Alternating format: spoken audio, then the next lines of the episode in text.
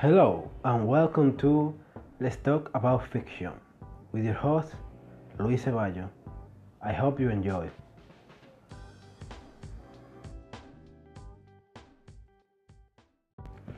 So today was Nintendo Direct, and yeah, this podcast is gonna be a little short because I'm planning to talk about this more in my Spanish podcast since it's more comfort, comfortable for me.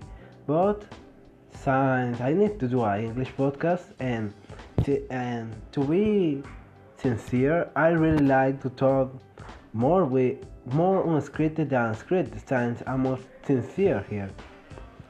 So I'm going to talk about the things that I really like of this direct. I don't want to talk about the things I really don't like because a lot of people are going to do that in the next few days, the next few hours, next few minutes are people doing it doing it right now. So yeah, I'm going to talk about what I like. Beginning with the very, very first thing we saw. Luigi's Mansion 3.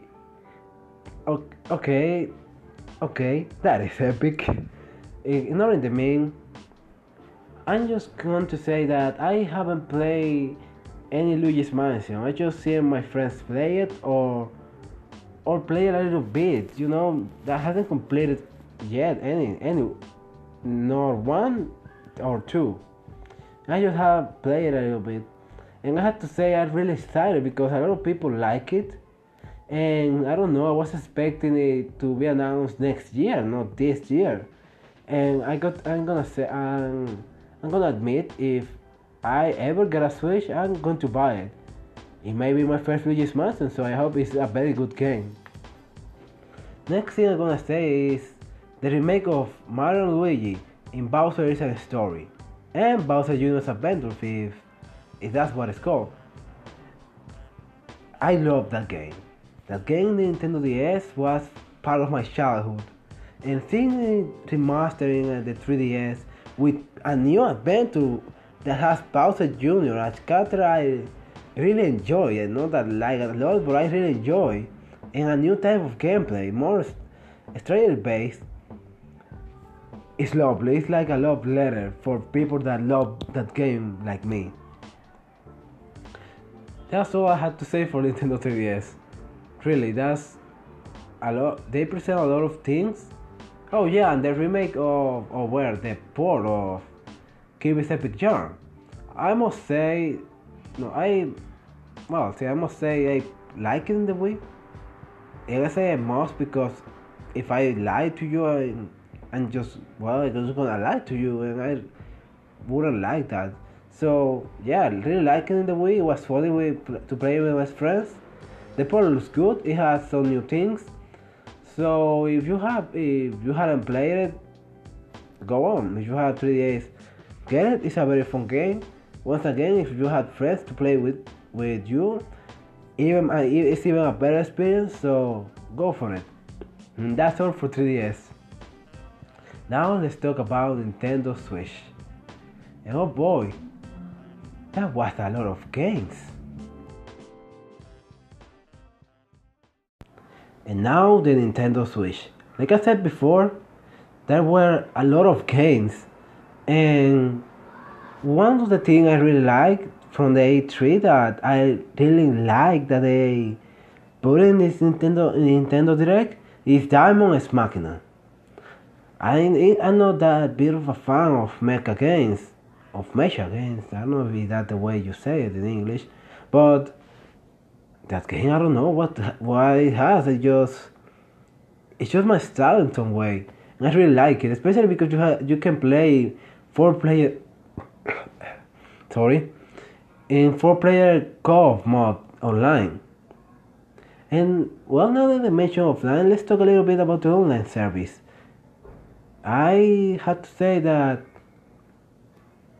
for three dollars a month, for three months, eh, be done no three three dollars a month that's a good service i i like it i when i have a switch me and my friends are just gonna buy the family the family pack the family pack for 12 months if i'm not mistaken.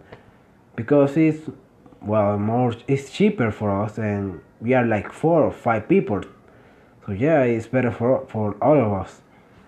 But if if not that bad twenty dollars uh, twenty dollars um, would be good even because in place in the PS4 is like 30 and the Xbox One is like 80 dollars?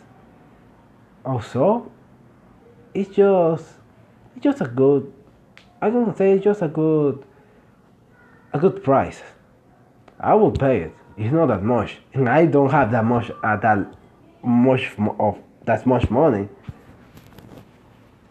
And especially especially because they give you NES games and some well some specials for price for price I hope they give they give they give more information about that. Yeah, well that's all I had to say for the online. So let's continue with the games. Well, they present I uh, they present like eight Final Fantasies. Final Fantasy 15 Pocket Edition, Crystal Chronicles that for some reason, well, not for some reason, I'm just gonna say I feel disappointed because I really don't like Crystal Chronicles. But hey, if it, the more the better.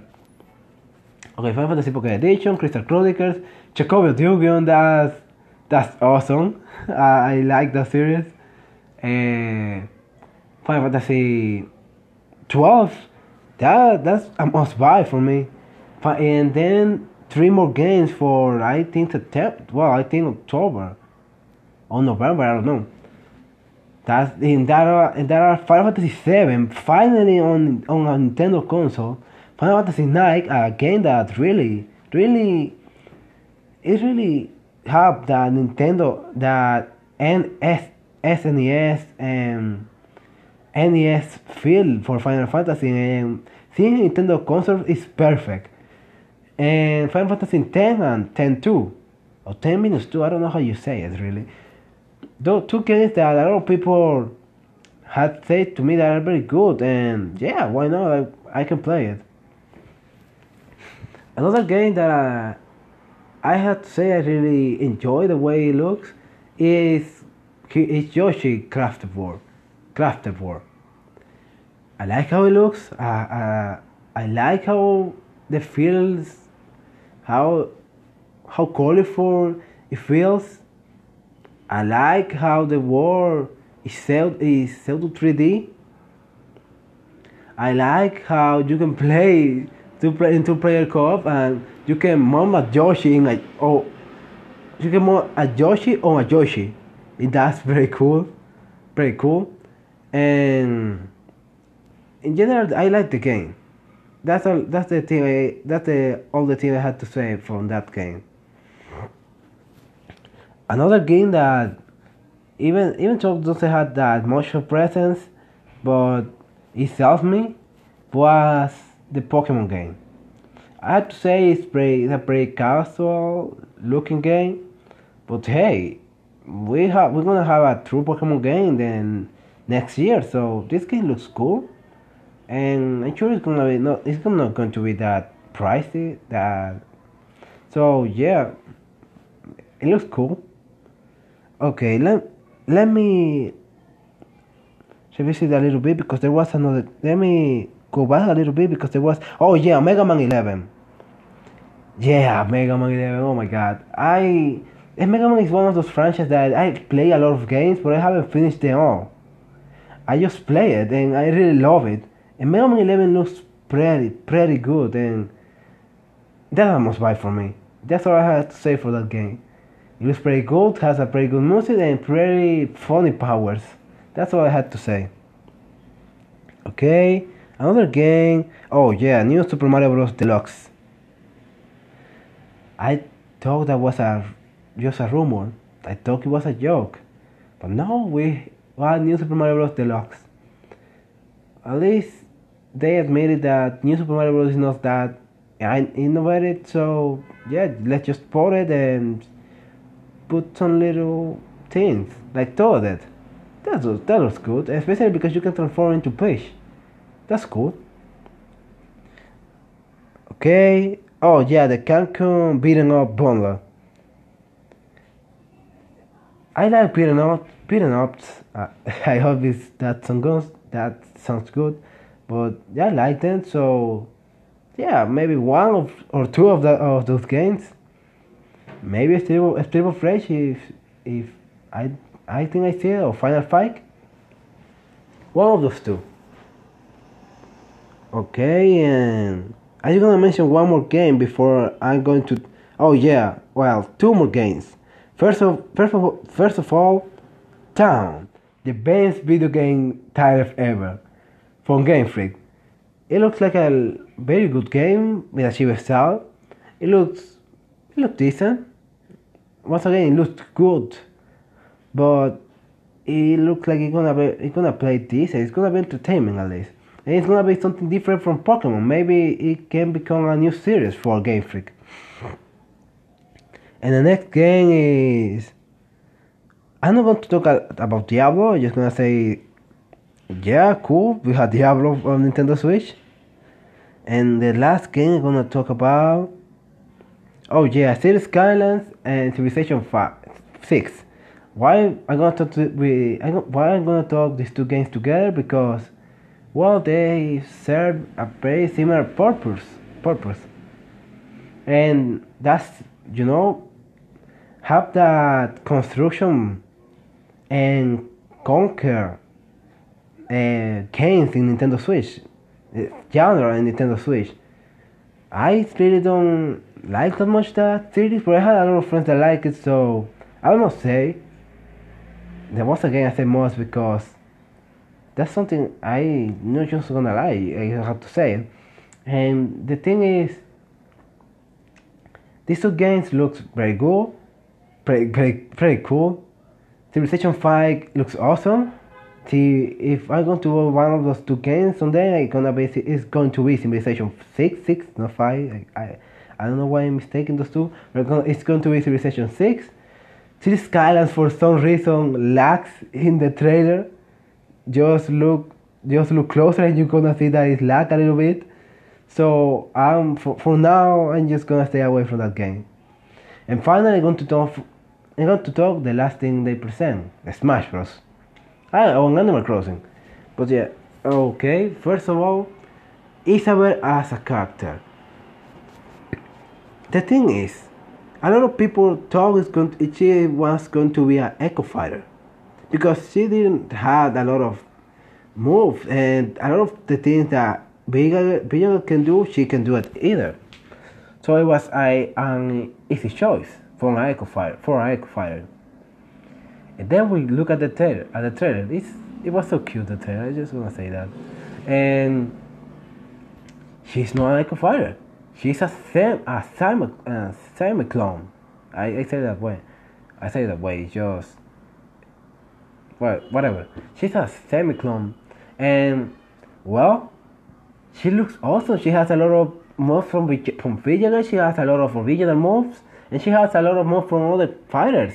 She has enough to be original, and has a final smash that isn't that complicated. Just a different structure, and that gives me, gives me hope for Shadow the Hedgehog to be a semi-clone of Sonic. I have been saying that for a lot of, for a long time. If they're gonna give Sonic an Echo Fighter, it has to be a Metal Sonic. Okay, you people may say Metal Sonic is different from Sonic. You can say that from Shadow. You can say that from every Sonic character, but they are all based on Sonic, and they can be and they can be his echo. Blaze the Cat can be an echo from Sonic, and you know it. Everyone can. Uh, so Shadow has a semi-clone with Chaos Spear, uh, Chaos Control, uh, like for his odd smash, for his odd smash, uh, different combos and some similar to Sonic and other things like that.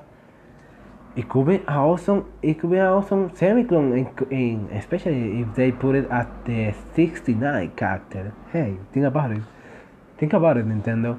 And Metal Sonic, once again, you can say he's a very different character, but you have to remember the the purpose of Metal Sonic is to be a better Sonic, superior, superior than Sonic. So, uh, so they can put it as an echo of Sonic, and they can say not only they can say not only they have a villain, a new villain for this team of heroes versus villains as a Smash Hat, but they can have a superior. Uh, they can have a more, a more aggressive type of Sonic, a more, a little bit slower but still fast, and a, and a more heavy Sonic and say that you can choose whatever. You choose what what you think is superior, because their their rival is is that they Metal Sonic even once thought he was the original Sonic. So put it that way, it would be very cool. And not only that, once a, Shadow is not even a villain. A villain, he's a he's an anti-hero. You say that they are, but he's more of a hero right now.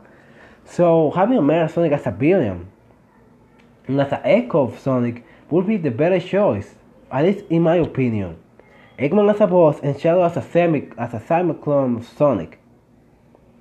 That would be awesome. That would satisfy me and a lot of people. It we are awesome surprise because not a lot of people think of Metal Sonic as an echo and I don't know why. And that's all I had to say from Shadow and, and Smash. okay, well, uh, oh yeah, and the Nintendo Switch Special Edition from, from Smash. That looks pretty cool. That looks epic. and well, that's all I had to say from the Smash Direct. As you can hear me, I as you can hear my voice, I'm pretty excited for a lot of things. I just don't mention it. And I hope you have a nice day. And well, peace out. Oh yeah, and share this with your friends.